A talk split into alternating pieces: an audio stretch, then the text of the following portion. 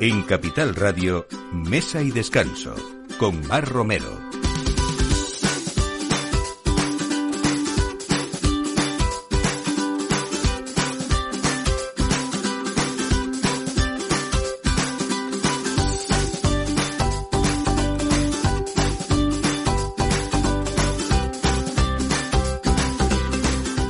Buenos días, aquí estamos este domingo 7 de enero y hay que decirlo, todavía podemos. Feliz año a todos los que nos escuchan porque el domingo pasado estábamos despidiéndonos justo el último día de 2023. Así que 2024, feliz 2024 para todos y aquí estamos de nuevo en este año una vez más pues poniendo esta mesa a la hora de su aperitivo y acompañándoles en todo lo que puede ser cosas interesantes del mundo de la gastronomía y del vino. Hoy con grandes personas y grandes profesionales porque para eso estamos de, de estreno.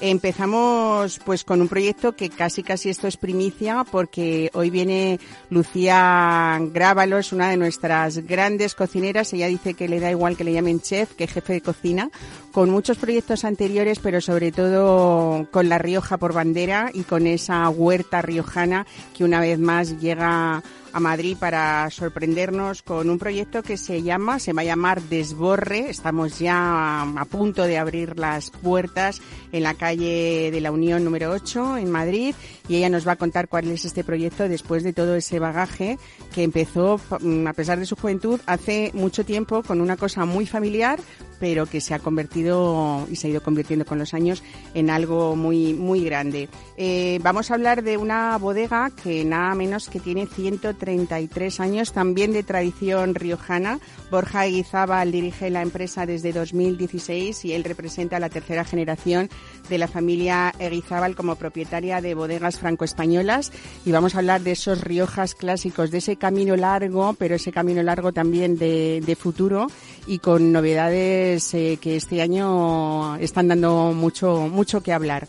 Eh, no podíamos empezar el año sin hablar no solamente de vinos, sino de aceites también. Y hoy tenemos con nosotros a Juan Peñamil, que es el CEO de Mercacei, y vamos a hablar de que cinco de los diez mejores aceites de oliva virgen extras del mundo son españoles y todos cuestan menos de 20 euros. Vamos a hablar también de esta campaña tan complicada y atípica como ha sido la de este año en España, que ha registrado una de las cosechas pues más cortas de, de su historia.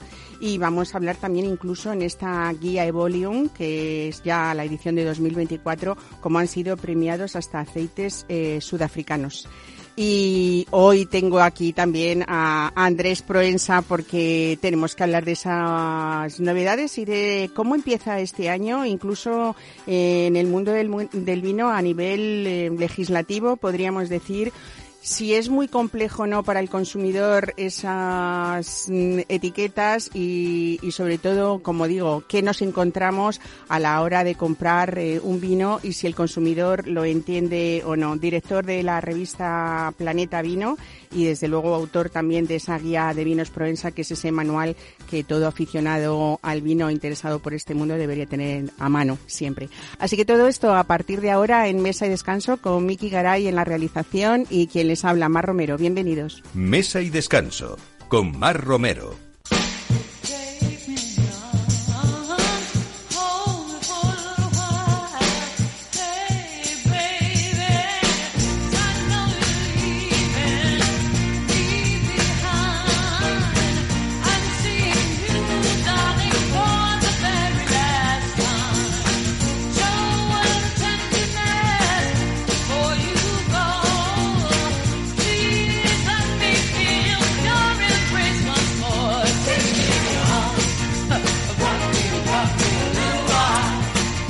Llegó a la cocina casi por casualidad, siguiendo los pasos de su hermano mayor y se ha convertido en una de las eh, chefs o jefes de cocina más emergentes y más cotizadas de nuestro país. Eh, Lucía Grábalos, bienvenida, buenos días. Buenos días, muchas gracias, Mar. Bueno, nos conocimos cuando abriste Mentica Gastronómico, ¿eh? es. aquí muy cerquita, estábamos Sí. ya casi de vecinos de este, de este estudio con, con tu hermano y ya llevabas ahí el ADN de la, de la huerta riojana. Eh, después también muy cerquita hemos tenido en la calle Genova, te hemos tenido todo el invierno Sí. pasado y parte de la primavera en Amicitia, ¿no? que fue un proyecto también pues pues muy interesante. Ahí conseguiste el Sol Repsol, ¿no? En Mentica. En Mentica. En Mentica, perdón. Y, y bueno, eh, yo creo que, que ahora, mm, yo creo que con la vista siempre puesta en tus raíces, cuéntanos qué es Desborre porque esto ya huele a campo, nada más decir la pues, palabra, ¿no? Desborre es el nuevo proyecto, un restaurante muy pequeñito, muy riojano y muy personal que, que verá la luz eh, muy cerquita de, de Ópera, en la calle Unión. Desborre significa el renacer de la vid, ¿no? Cada primavera cuando empiezan a salir las yemas, entonces pienso que es un término que me identificaba mucho, ¿no? Porque también es un renacer gastronómico. Hemos cambiado un poco la manera de, ver eh, la compra. Eh, compramos de una manera súper responsable. Nos hemos metido de lleno en el mundo de, la cultura regenerativa, en el cuidado de los suelos, que nos parece que, que es una puesta a punto súper necesaria e imprescindible para bueno, pues para el cambio climático sobre todo, ¿no? Y para, y para que los cultivos eh, puedan seguir teniendo mm, una larga vida y, que podamos conseguir mm,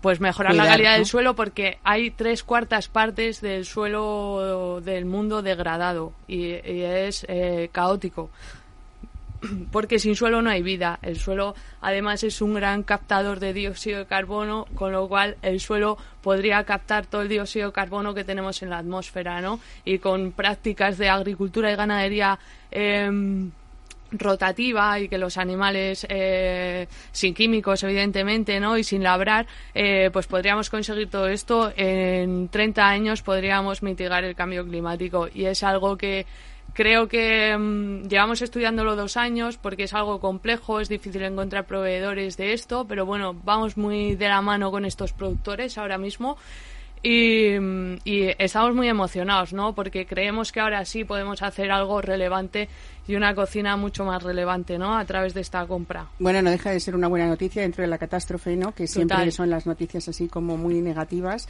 El hecho de que estas nuevas generaciones como vosotros y las venideras, pues eh, creamos que hay como un halo de esperanza, ¿no? Y que esta tierra podemos seguir viviendo o puedan seguir viviendo esas generaciones futuras, ¿no? Bueno, siempre tú has visto esta cocina, que es algo que mm, eh, recuerdo cuando te dieron el Sol Repsol, que tú la primera que hiciste fue entregárselo a tu abuela porque ves la cocina como familia, como recuerdo, como reunión, ¿no? Ese compartir risas también, ¿no? Totalmente.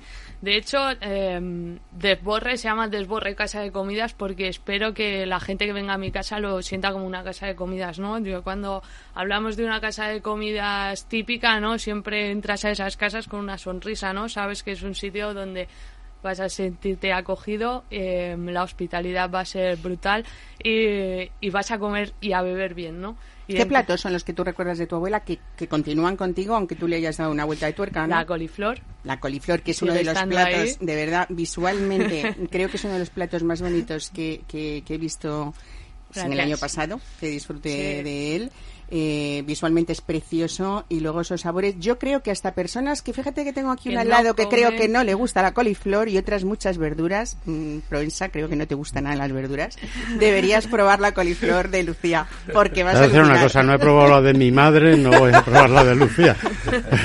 Bueno, alguno lo ha probado, ¿eh? También... Habrá que ir a ver si abres, porque ya sabes que antes del desborre viene el lloro. Y creo que tus problemas con la construcción te han hecho llorar algo. Me están haciendo llorar un poquito, sí, pero bueno. Bueno, esa es una de las que decíamos que tú recuerdas muy bien de, tu abuela, ¿no? Sí, totalmente. Luego tenemos la menestra y luego todos los platos de, del menú están eh, acompañados, formados, madurados o o macerados porque es algo nuevo e innovador que hemos metido en, en las técnicas. Es un restaurante súper técnico y no hablamos de una esfera, sino hablamos de... Cuando compras en la, en la ganadería regenerativa, por ejemplo, eh, partimos de la base de que una ternera tiene el solomillo que tiene, ¿no? Entonces, para no generar...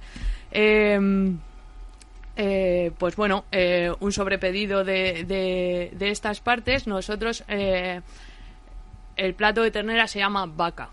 ¿no? Y tiene una parte que mm, al tener menos grasa esta carne, nosotros le introducimos la grasa para madurarla, hacemos una mantequilla de champiñones y entonces hacemos un guiño a Utol, que es un pueblo, un gran productor de, de hongos de cultivo y... mm, y bueno, y maceramos durante 60 días esa carne para conseguir que, que esté blanda, pero no siempre es el mismo trozo de carne. Sí que es una carne que, que, que es más apta, ¿no? Para una brasa, para una parrilla o para, o- para una plancha, Sí, es ¿no? una manera de aprovechar Eso todas las es. partes del animal Eso sin es. que tenga que ser solomillo que puedan Eso pedir todos los Creo restaurantes que somos cocineros que estamos preparados para estudiar las distintas partes de, de los animales y que debemos de sacarles el máximo rendimiento y sobre todo darles el protagonismo que tienen porque tiene el mismo no, no tiene por qué ser mejor un solomillo que un morrillo o que un rabillo o que un morcillo, ¿no?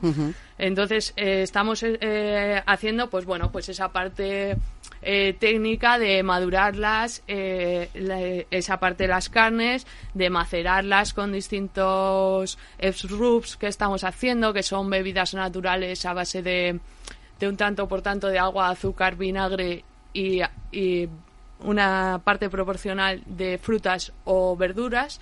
Entonces, a través de eso también maceramos la, la carne. Y bueno, aparte de ser técnicas súper divertidas, ¿no? Que, que, eh, con las que no paras de aprender, pues le estamos dando un giro de rosca un poco a, a mi manera de ver la alta cocina, ¿no? Bueno, eh, mucha ilusión, desde luego, mucha inquietud y muchísima formación en esa técnica de la que hablas. total. Pues eh, no solamente te quedaste en Rioja, te fuiste a Benasque. Por cierto, ¿te gustaba mucho jugar al fútbol? ¿Sigues jugando al fútbol o no? No no te da tiempo. Ahora me estoy haciendo mayor. Ayer hice 35 años, así que ya me doy al pádel.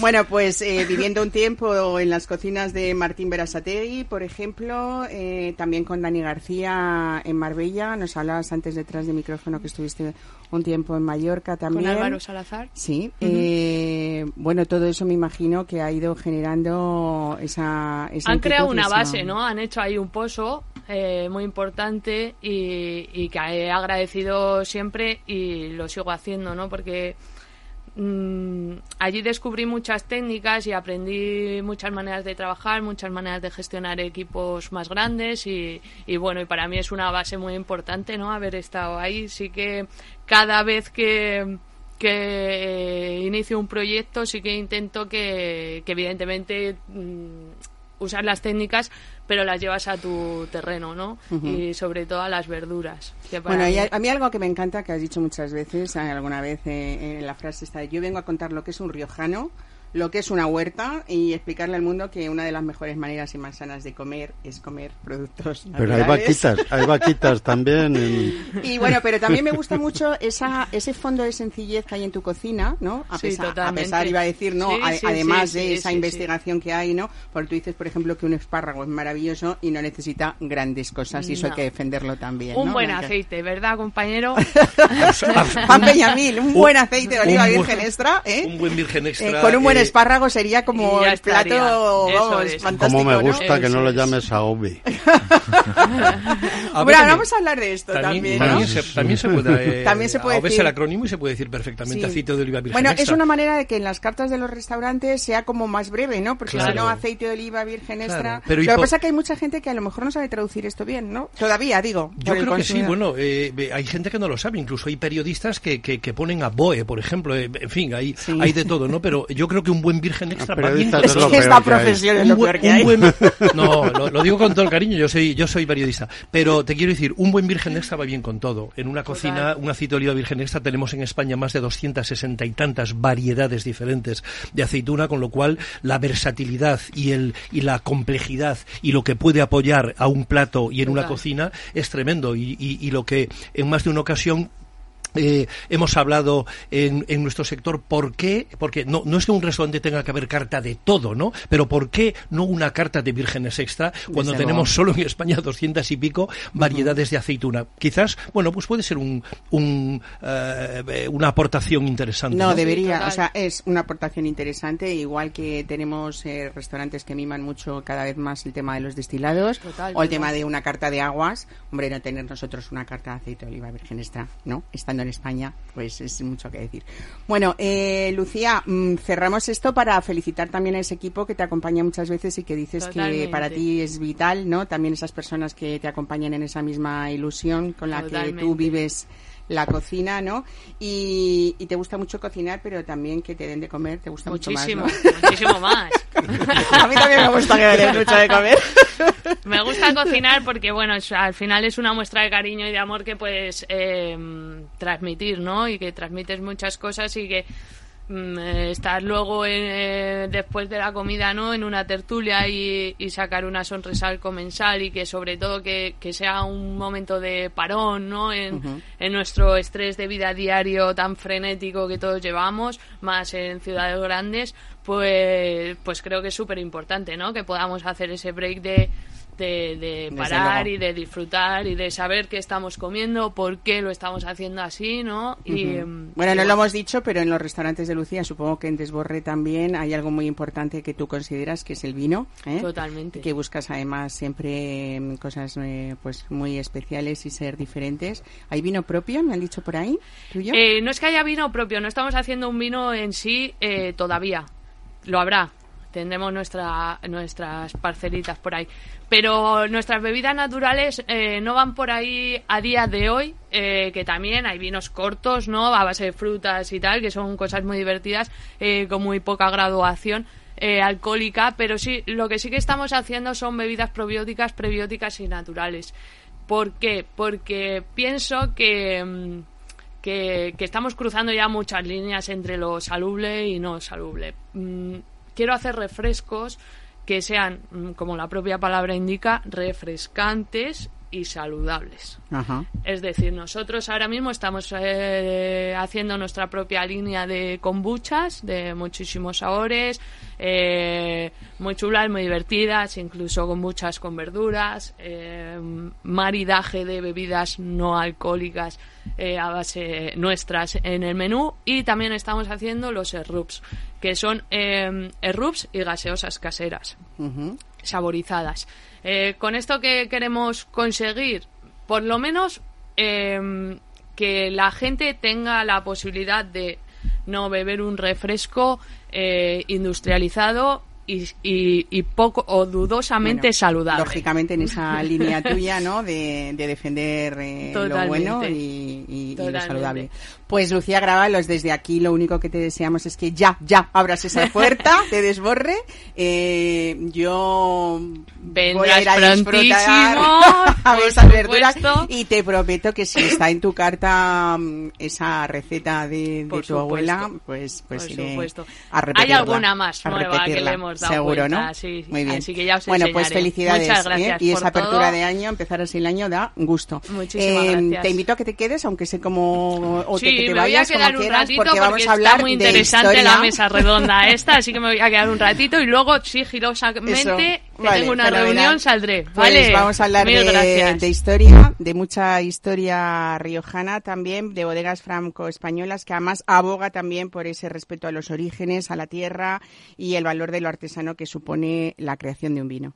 Mesa y descanso, Capital Radio.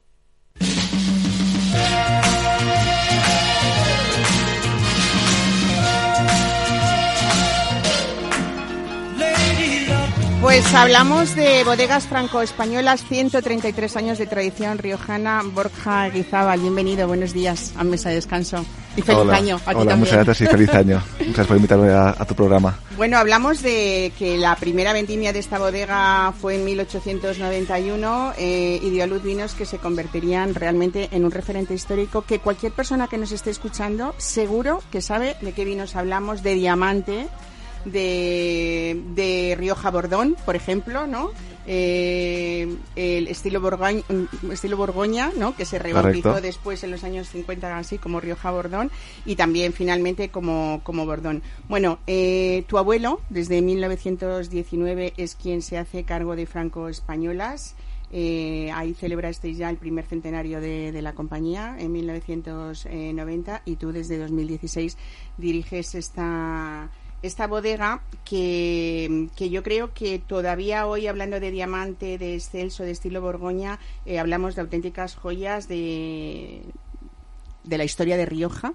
Y luego vamos a hablar contigo también de ediciones como muy limitadas que acabamos de ver recientemente, como, como por ejemplo Diamante de Graciela o la gama de los Bordón de Anglade, ¿no? Eh, que siempre mm, creo que hablando de historia de Rioja hay que hablar de blancos, porque siempre es como que nos viene a la mente, ¿no? En Rioja los tintos, pues bueno, esos grandes blancos que hace muy poco demostraste en una cata histórica que se hizo en Madrid, que fue sorprendente, un blanco que eh, la fecha era de 1959. Sí, exacto. y aquello fue mm, la demostración de que hay vinos que han sabido envejecer mm, de una manera increíble, ¿no?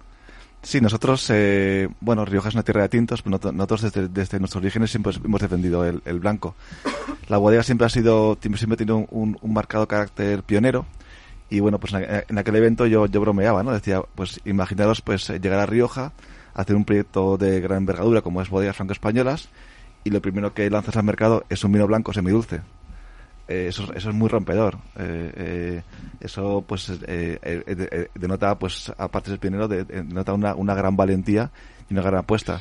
¿Por qué? Porque este enólogo venía, venía de Francia y quería hacer dos estilos de vino, el estilo Sauternes y el estilo, y el estilo Borgoña. Como bien has dicho, entonces, pues no, pues surgió el diamante y el bordón. Y, diamante, pues tenemos, por ejemplo, en la bodega una factura de 1895 de una cosecha de 1892 de, de diamante que guardamos ahí. ¿no? Es la factura más antigua que hemos encontrado en la, en la bodega. Y bueno, pues eh, desde, desde entonces y hasta ahora eh, seguimos pues con una, con una, inquietud enorme a la hora de desarrollar, eh, no solo desarrollar nuevos, nuevos vinos, sino también de mejorar todos nuestros procesos por, con, con dos, con dos motivaciones. Una, la de mejorar los, los vinos y cuando mejoras procesos al final mejoras digamos la fase desde que la uva está en, en, el campo hasta que hasta que llega a la botella y además eh, mejorando los procesos pues también eh, eh, pues consigues tener más sostenibilidad no porque al final usas, menos tener menos recursos no para, para, tus procesos con lo cual al final es un círculo es un círculo virtuoso. ¿cuál sería la añada más antigua que tenéis en bodega que todavía utilizáis para algunas cartas verticales para entendidos o no sé Sí, a ver, nosotros tenemos tenemos botellas que datan de 1898, pero son botellas que están sin, sin etiquetar y que, y que hemos encontrado a través de, nuestros registros que son, que son de, esa época. De las botellas que tenemos eh, etiquetadas, eh, las, pues las más antiguas eh, son de los años 50. Madre mía. Bueno, seguís haciendo esa apuesta actual todavía por el blanco porque elaboráis como un 63% de blanco en la bodega y un 30% de tinto aproximadamente, ¿no? Sí, exacto, exacto. nosotros con en tinto, pues, precisamente con, la gama Bordón, que estamos enfocados eh, eh, principalmente a hostelería. Y en cuanto a la gama Diamante, bueno, pues es el, vino de Rioja que más gusta en todo el mundo. Bueno, nos traes hoy pues lo que ha sido el nuevo vino de la bodega en 2023, Pálpito 2021, que es un monovarietal de garnacha, eh, con además una producción que no llega ni a 3.000 botellas, ¿no? 2.700 y, y, pico botellas. esto yo creo que mm, aparte de que es preciosa la etiqueta, ¿no? Súper bonita, de terciopelo, una maravilla de elegante. Eh, quizás sea un poco lo que vosotros pretendéis como imagen de futuro también de, de, esta, de esta bodega, ¿no? Esa perspectiva que vosotros tenéis de, lo que es Franco Españolas actualmente. Sí, nosotros eh, nos hemos embarcado en un, en un proyecto pues para eh, lanzar eh, producciones, producciones muy pequeñas de, de alto valor añadido en este caso, en el caso, por ejemplo, de, Pálpito, pues estuve, estuve eh, recorriendo unos viñedos por la zona de Tudelilla, eh, ya que además eh, mi, mi, abuela es de allí. y entonces, bueno, pues con, con, mayor orgullo, pues seleccionamos un viñedo con una ganancia centenaria. Y, bueno, pues ahí empezó el proyecto. Además fue un, fue un proyecto muy divertido porque, porque para hacerlo, pues para involucrar también a, a, mi equipo, pues fuimos todos a, a vendimiar Después de la vendimia, pues echamos ahí unas gavillas en el suelo y, hicimos unas chuletillas. Entonces, bueno, pues fue la verdad que muy, muy divertida, ¿no? Y lo mejor que se puede disfrutar con un Rioja es unas chuletillas al Sarmiento, ¿no? Claro. Y ahí en el campo, además. Esto está pensando en borrajas. No, no, Lucía aquí estaba, estaba encantada de, de, las chuletillas con palpito, pone una chuletilla, un buen choricito. tierra, cardo y borraja escombro. Bueno, habéis, habéis antes la, la menesa que tenéis un manjar, ¿eh? También, también. Sí, y, mm. y acompañan muy bien las chuletillas. Bueno, y, así también, y al vino.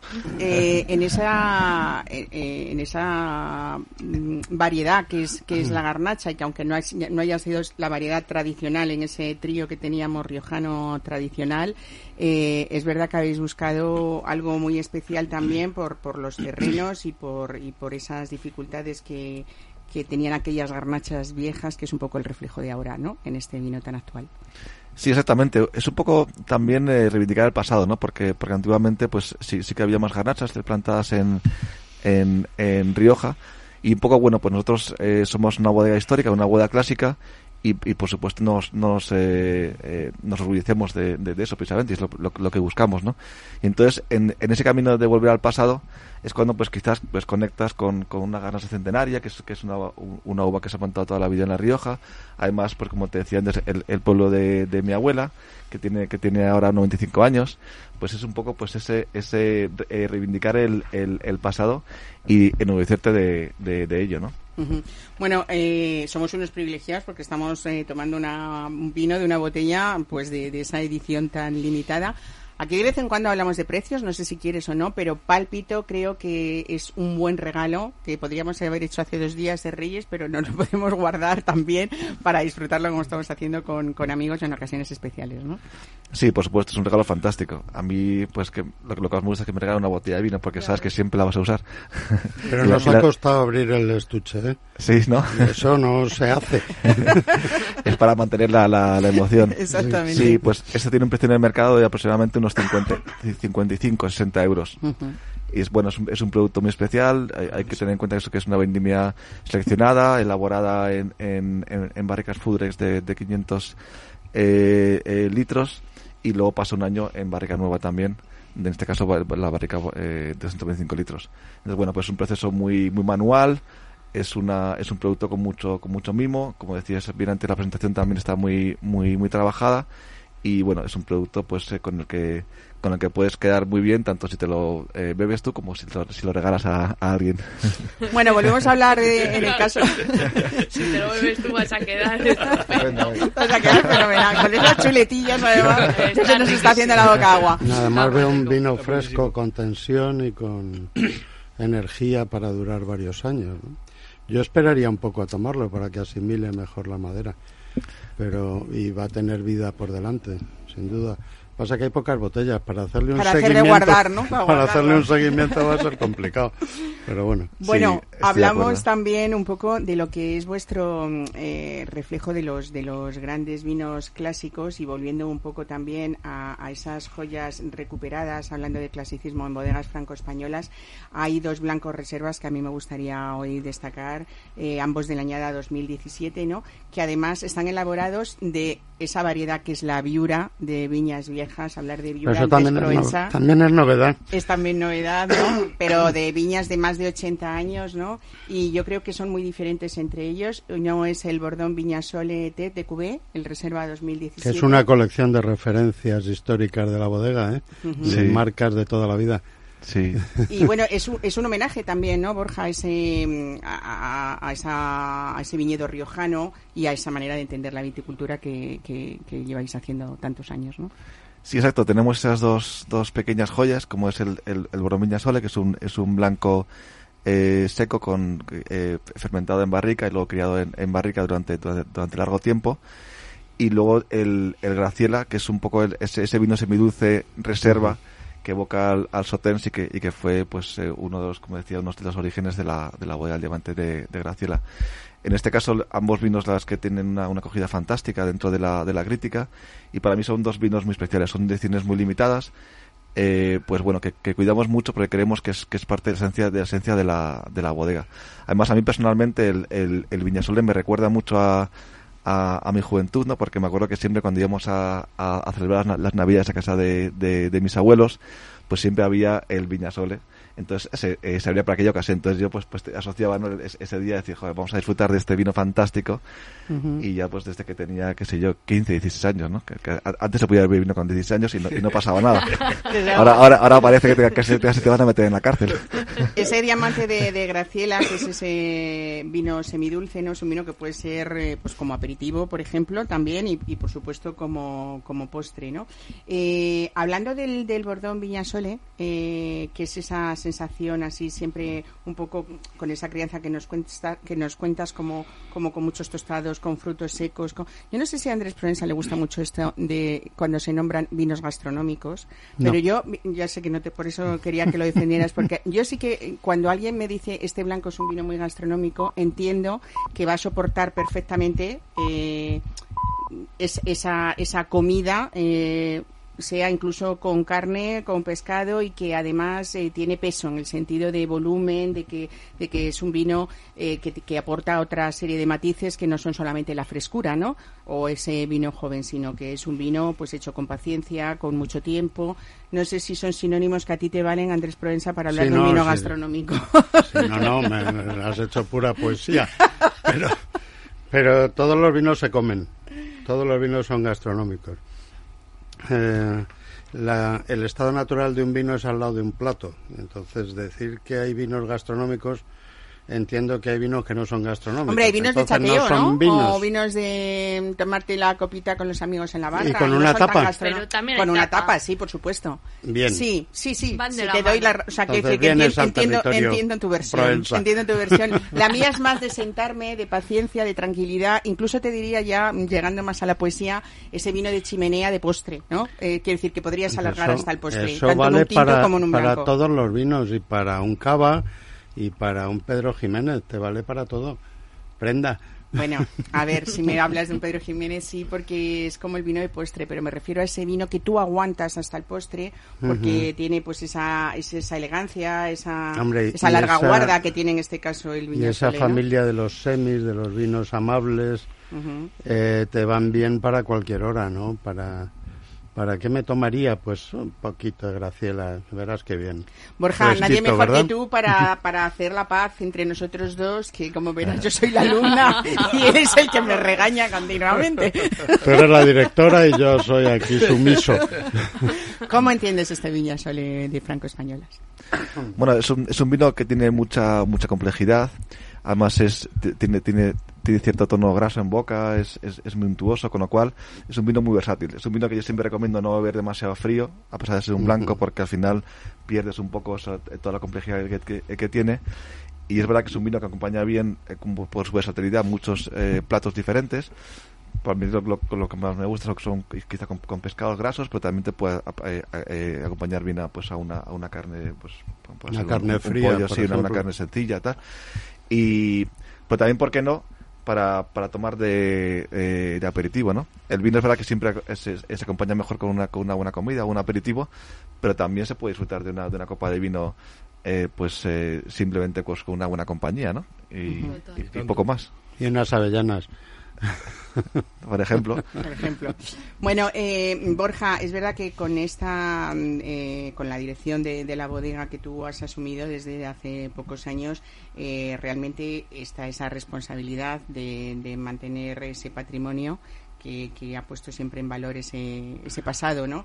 Y que vosotros también respetando ese origen, esa, esa tradición, ha sido consciente de esta mirada al futuro en estos vinos, por ejemplo, de los que estamos hablando, ¿no? Y, seguir haciendo disfrutar, que al final es para lo que sirve un, gran vino, ¿no? Eso es totalmente de acuerdo. Yo eh, estoy que el mundo del vino es un mundo muy complejo en el que, en el que te puedes adentrar y no tiene final, pero también es un mundo en el que si, si, eh, si lo quieres pasar bien y te quieres tomarte un vino sencillo, si tampoco entender demasiado, eh, eh, se puede hacer, ¿no? Entonces yo, eh, a veces, por ejemplo, la gente me pregunta, ¿no? Pues qué vino es mejor y el vino es mejor, es, el que más te guste. Yo te puedo decir cuál es más caro, cuál tiene más tiempo de barriga, cuál pero el, el mejor es, el que más te guste. El que pone 100 puntos Provenza. no hay duda.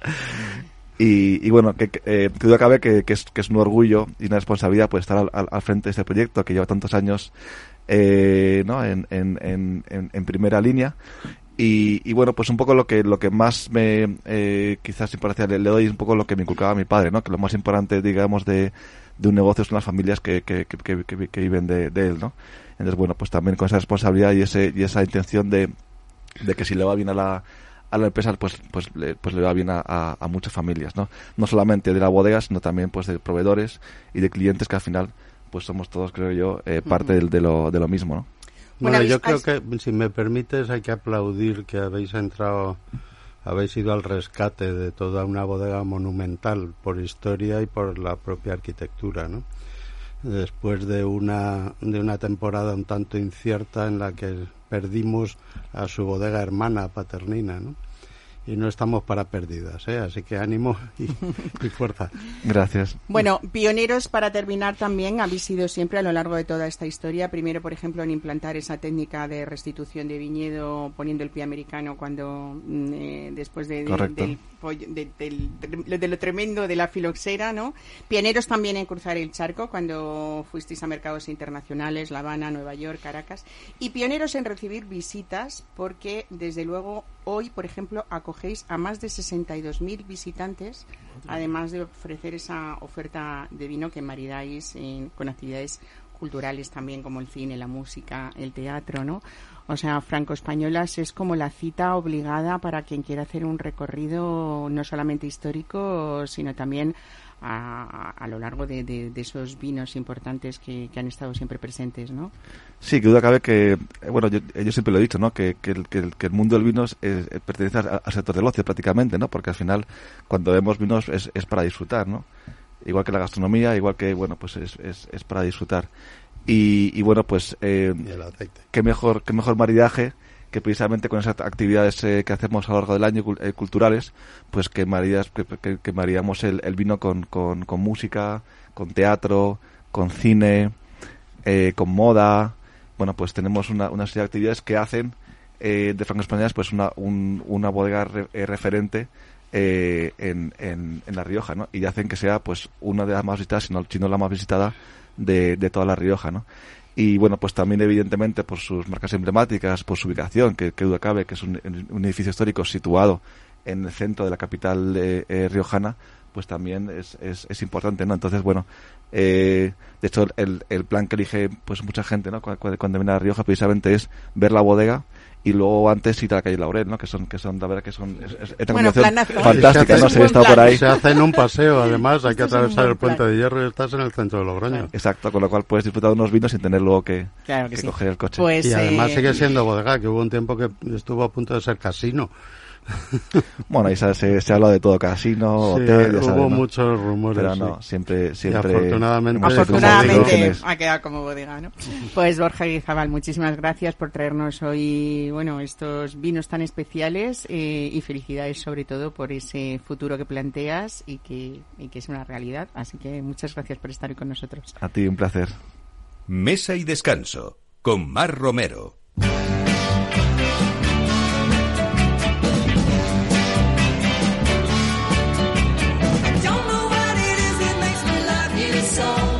Bueno, hablamos de viajes eh, fantásticos a través del vino y, ¿por qué no?, también a través del aceite. El oleoturismo es ese futuro también de la industria olivarera. Eh, Juan Peñamil, CEO de Mercacey, bienvenido a ti también. Feliz año. Bueno, yo creo que este potencial es uno de los mayores que tiene ahora mismo también el sector del aceite, ¿no? Eh, buenos días, feliz año, muchísimas gracias, eh, Mar. Eh, el oleoturismo, yo me estaba quedando impresionado con lo que estaba contando Borja. os felicito por, por, por, por toda esa economía circular, quizás, ¿no? Y por toda esa cantidad de, de, valores añadidos que dais al propio producto, que es fantástico. De hecho, yo pienso que el aceite de oliva virgen extra se mira en el vino siempre, ¿no? En, en los productores. cuando estaba contando Borja todas estas cosas tan interesantes, pensaba en, en tantos productores pequeñitos de Jaén, de, de, de, de Extremadura, de Castilla-La Mancha, en fin, de, de, de, muchas regiones españolas. En La Rioja se produce un aceite también eh, fantástico, o sea que eh, tenemos muchas regiones productoras y yo creo que el oleoturismo va a ser como el eje vertebrador eh, a partir de ahora mismo. Hay muchos proyectos muy interesantes en este momento. De hecho, en la guía Evolion eh, uno de los capítulos se dedica a oleoturismo, porque esa es, es algo eh, que creo que va a ser muy importante eh, en el sector. De hecho, está la Feria Internacional del Aceite de Oliva el próximo 26 de febrero, creo que es, más o menos, ¿no? Por ahí eh, la World Olive Oil eh, Exhibition aquí en Madrid, sí. Que va a contar con un espacio propio dedicado precisamente a oleoturismo. Yo modero, mi hija también, moderamos varias mesas relacionadas con el oleoturismo y llevamos ahí a una serie de, de personas fantásticas porque hay proyectos, hay, eh, yo invitaría muy cerquita de Madrid, hay un, un, centro de interpretación que se llama la, la Pontezuela y que es maravilloso, está al ladito. El, el, en Castilla-La Mancha está también el centro eh, Olivia, que es otro centro de interpretación, y tienes en, en, en, en unos centros pequeñitos, absolutamente digitalizados, tiene inmersivos, tienes un proyecto brutal que entras dentro de lo que es eh, la finca, eh, cómo se produce, cómo se recolecta. Eh, mm, son experiencias muy bonitas que invito a todo mundo a que las, a que las experimente. Sí, a ver si exigimos que el siguiente paso sea que haya una variedad de aceites disponibles, porque eh, vas a una gran superficie, a la zona de aceites, y aquello es llorar amargamente. Es verdad. Hay cinco y son muy iguales. Totalmente de acuerdo. Es horrible. Bueno, eh, el grupo que diriges, Mercacei, tú eres eh, el CEO, Juan, desde 1994 está especializado precisamente en esa edición de publicaciones dirigidas al sector del aceite de, de oliva, al olivar, a la aceituna de, de mesa. Eh, la guía Evolium, que tiene periodicidad año- anual, este año realmente se ha presentado una vez más muy gastronómica, ¿no? Realmente ha sido muy gastronómica, ¿no? Eh, yo creo que mm, para empezar por, por todo, porque protagonizan varios chefs, eh, hablando sobre todo de aceite de oliva, eh, pues lo que es su, su, su interpretación, ¿no? De la importancia de, de este, de este producto en nuestras mesas y en, y en nuestra cocina, ¿no? Y vamos a hablar un poco, si te parece, de esta, de esta guía que tiene también eh, sus anécdotas, porque este año, por primera vez en las ocho ediciones de los premios internacionales a la calidad del aceite de oliva virgen extra, el mejor aceite de oliva del mundo ni es español ni es italiano. Eh, así es. Eh, mm, el mejor virgen extra del mundo en la edición 2024 es sudafricano, eh, Conosur, ¿no?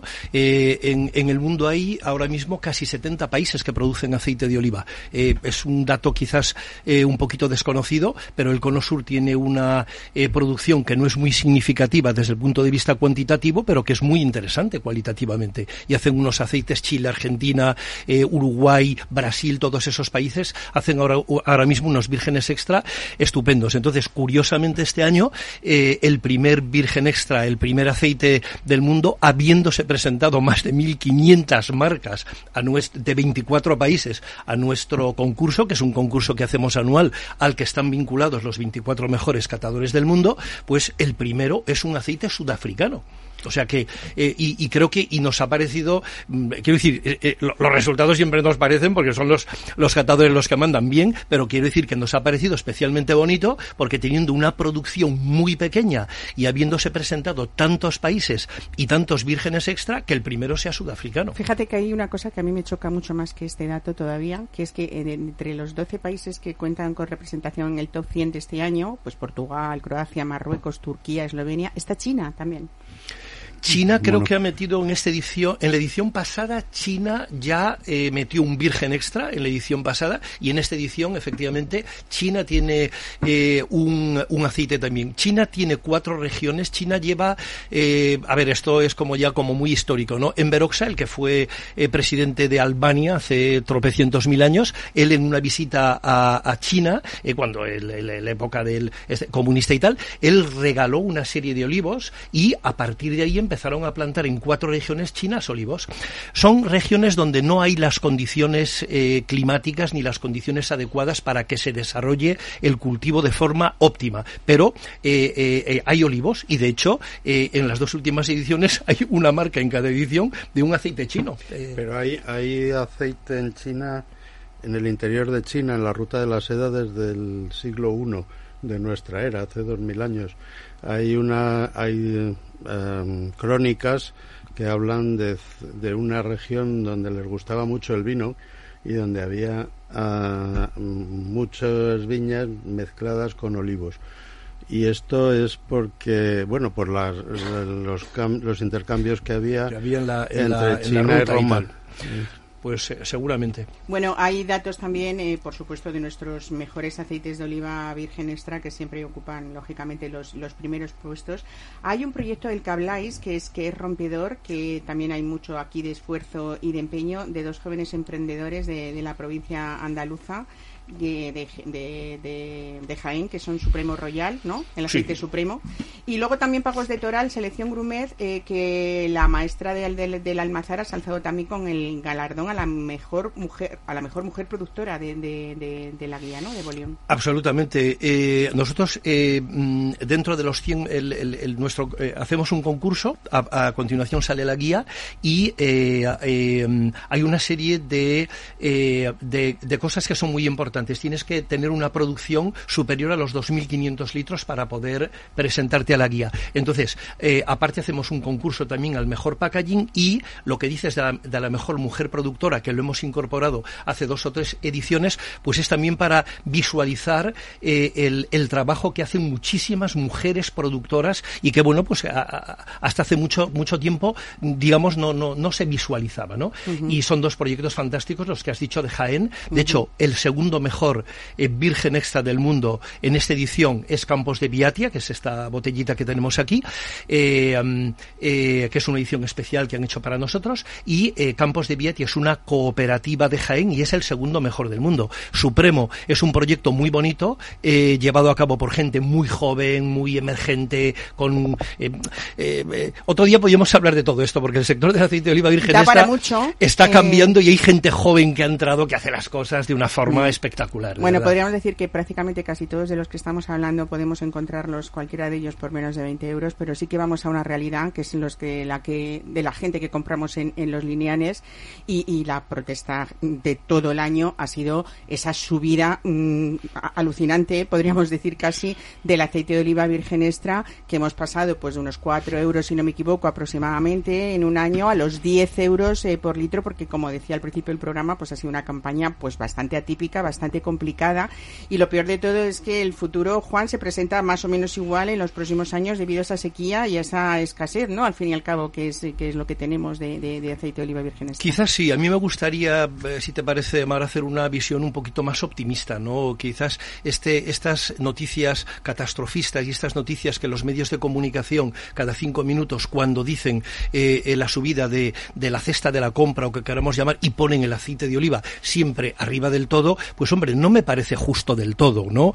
Yo creo que hay que esforzarse un poquito más eh, en saber qué eh, alimentos han subido, en qué, proporción y demás. Un café cuesta dos euros en Madrid, un café de especialidad cuesta cuatro euros en Madrid. Yo me tomo cuatro al día. En fin, eh, mm, son de, de 10 euros en, cafés al día. Entonces, un virgen extra de medio litro que cueste de premium y que cueste 12, 13 euros, pues no me parece nada del otro mundo. Si tenemos en cuenta que ha habido una producción que llevamos dos campañas, que es algo atípico, Mar, que nunca había ocurrido, tener dos campañas consecutivas, que estamos hablando de la mitad de la producción. España produce un millón quinientas mil toneladas de aceite al año. Esa es, esa es la media histórica. La campaña pasada fueron seiscientas veintipico mil toneladas y esta campaña que está a punto de, finalizar eh, va, va, a estar sobre las setecientas mil toneladas. Si eso sumamos todo el tema climatológico y, y, tal, pues hombre, eh, eh, es, es algo muy coyuntural. Si las condiciones,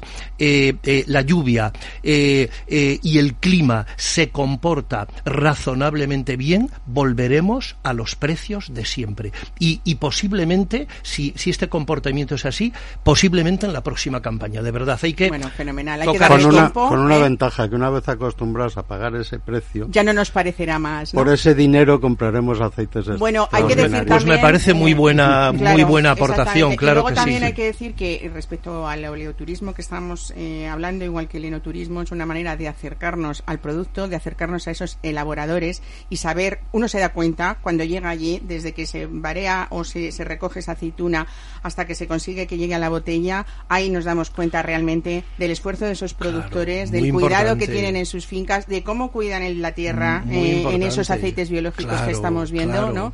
y realmente ahí nos damos cuenta que, que, hay que, que, el justo precio es el justo precio y no hay más. Así que, pues Juan Peñamil, gracias por venir. Estás invitado a venir siempre que quieras, como todos vosotros, ¿eh? porque es verdad que a veces esta hora se nos queda corta para cosas A mí me tan- lo vas a contar, que me has dejado el interesantes. último. Aquí te he dejado castigado totalmente. Así que vamos ahora con esas predicciones para el año 2024 de nuestro profesor Andrés Sí. Proensa y de cómo el consumidor, que eso sí que nos interesa mucho, percibe a la hora de comprar si vemos etiquetas o no. Yo tengo la idea siempre de que las etiquetas se leen cuando uno tiene un problema. Por ejemplo, cuando buscamos alimentos que no tengan eh, Alérgenos. pues eh, alérgenos o que o que sean eh, pues especiales para gente que, que pues no está, es alérgica o, o tiene problemas con el gluten o tiene problemas con la lactosa. Salvo eso es verdad que muy pocas veces el tiempo muchas veces no nos lo permite buscar en las etiquetas, pero es verdad que ahí está la información, a veces no tan fácil, pero para eso están nuestros expertos. Mesa y descanso. Capital Radio.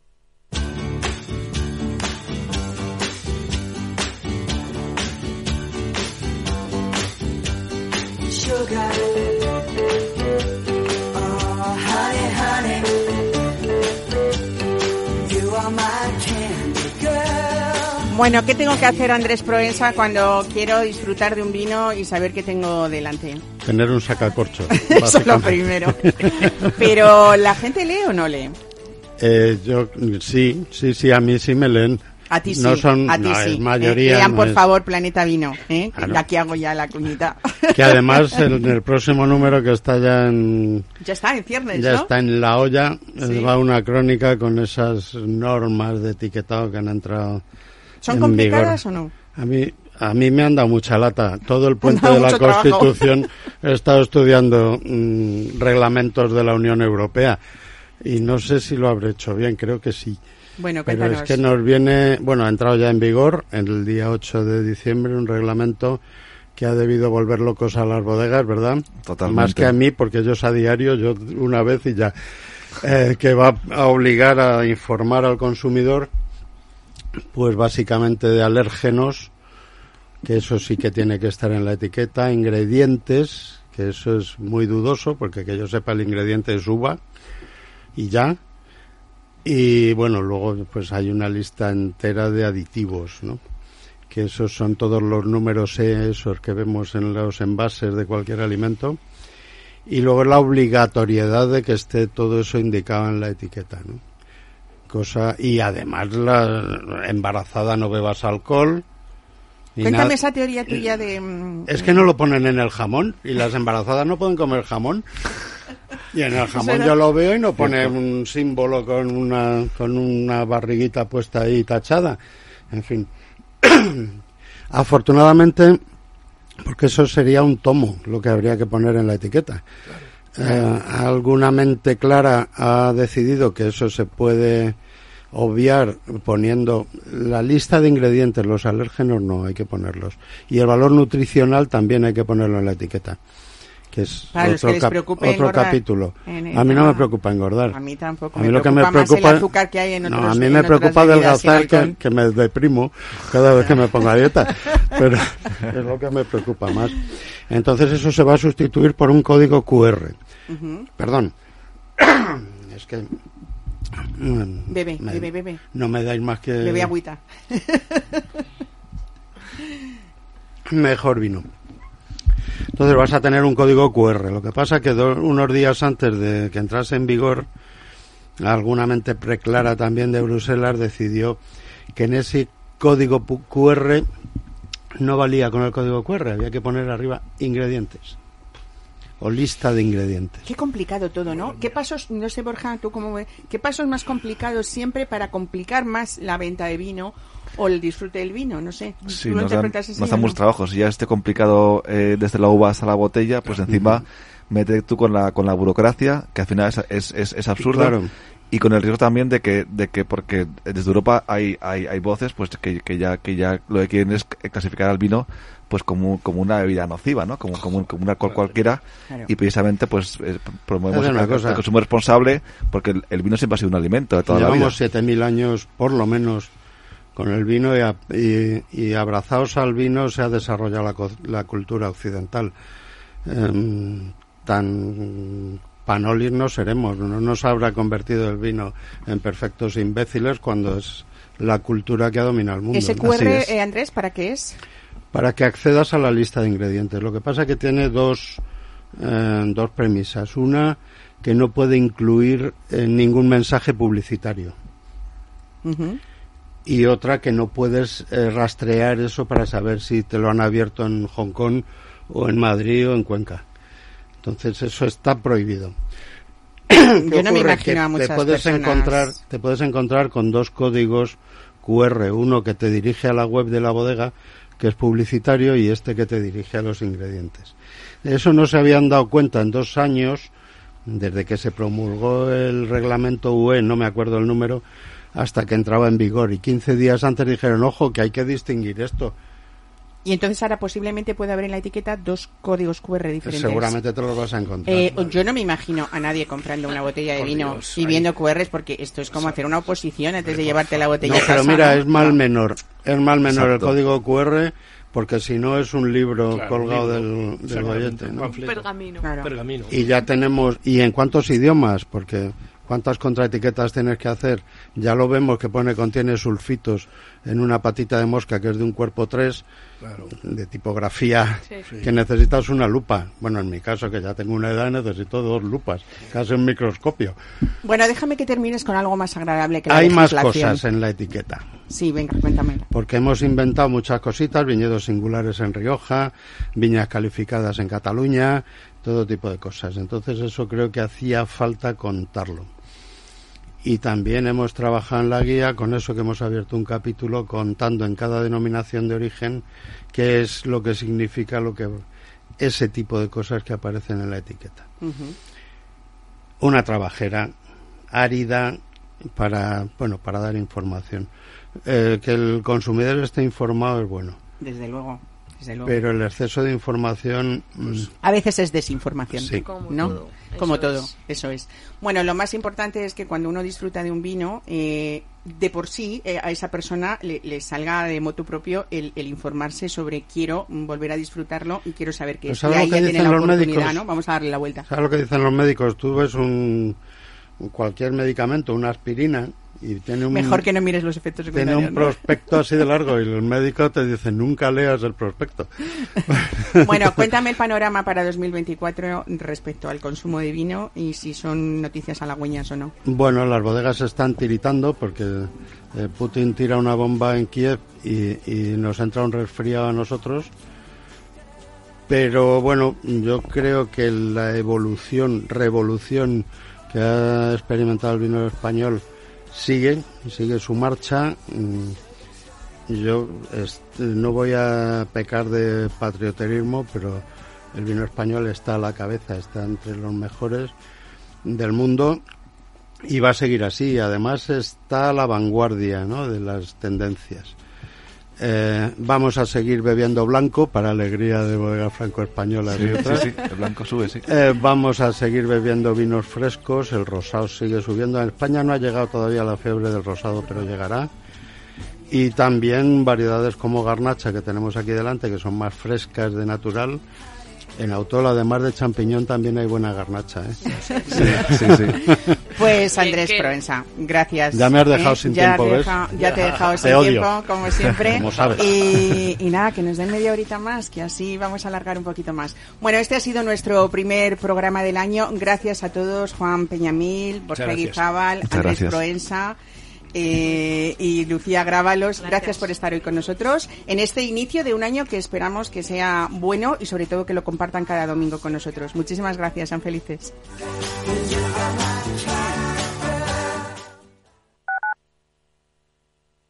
Madrid 103.2, Capital Radio. Empresas tecnológicas, escuelas de negocios, sindicatos, organizaciones empresariales, empresarios, formadores y figuras relevantes de las administraciones públicas comparten tertulia todos los miércoles a las 3 de la tarde en Cibercotizante, un programa dirigido por José Joaquín Flechoso. Cibercotizante, la digitalización desde una óptica diferente. Capital Radio. Todos los lunes a las 12, en directo en Capital Radio, la actualidad de personas y empresas en el Foro de los Recursos Humanos, primer espacio en la radio y en Internet dedicado a la gestión de personas y directivos en nuestro país. Pero más que nunca nos toca hablar de aspectos humanos. Voces acreditadas, profesionales del sector, empresas destacadas, empleados, líderes, todo sobre los recursos humanos. Un año más estamos con todos ustedes eh, en este espacio único en la radio y en nuestros contenidos dedicados a la diversidad. En la radio siempre en directo desde hace 18 años. Antena de Oro 2020. El Foro de los Recursos Humanos. Los lunes a las 12. Con Francisco García Cabello. ¿Sabes cuál es el mejor dial para escuchar Capital Radio? Tu móvil. Ya tienes disponibles las versiones de iOS y Android de Capital Radio. Y si quieres escucharlas en tu coche, lo tienes muy fácil. Empareja el Bluetooth de tu coche con tu móvil o tableta, entra en la app de Capital Radio y ya lo tienes. Escucha Capital Radio en digital. Y si te preguntan qué escuchas, no lo dudes. Capital Radio.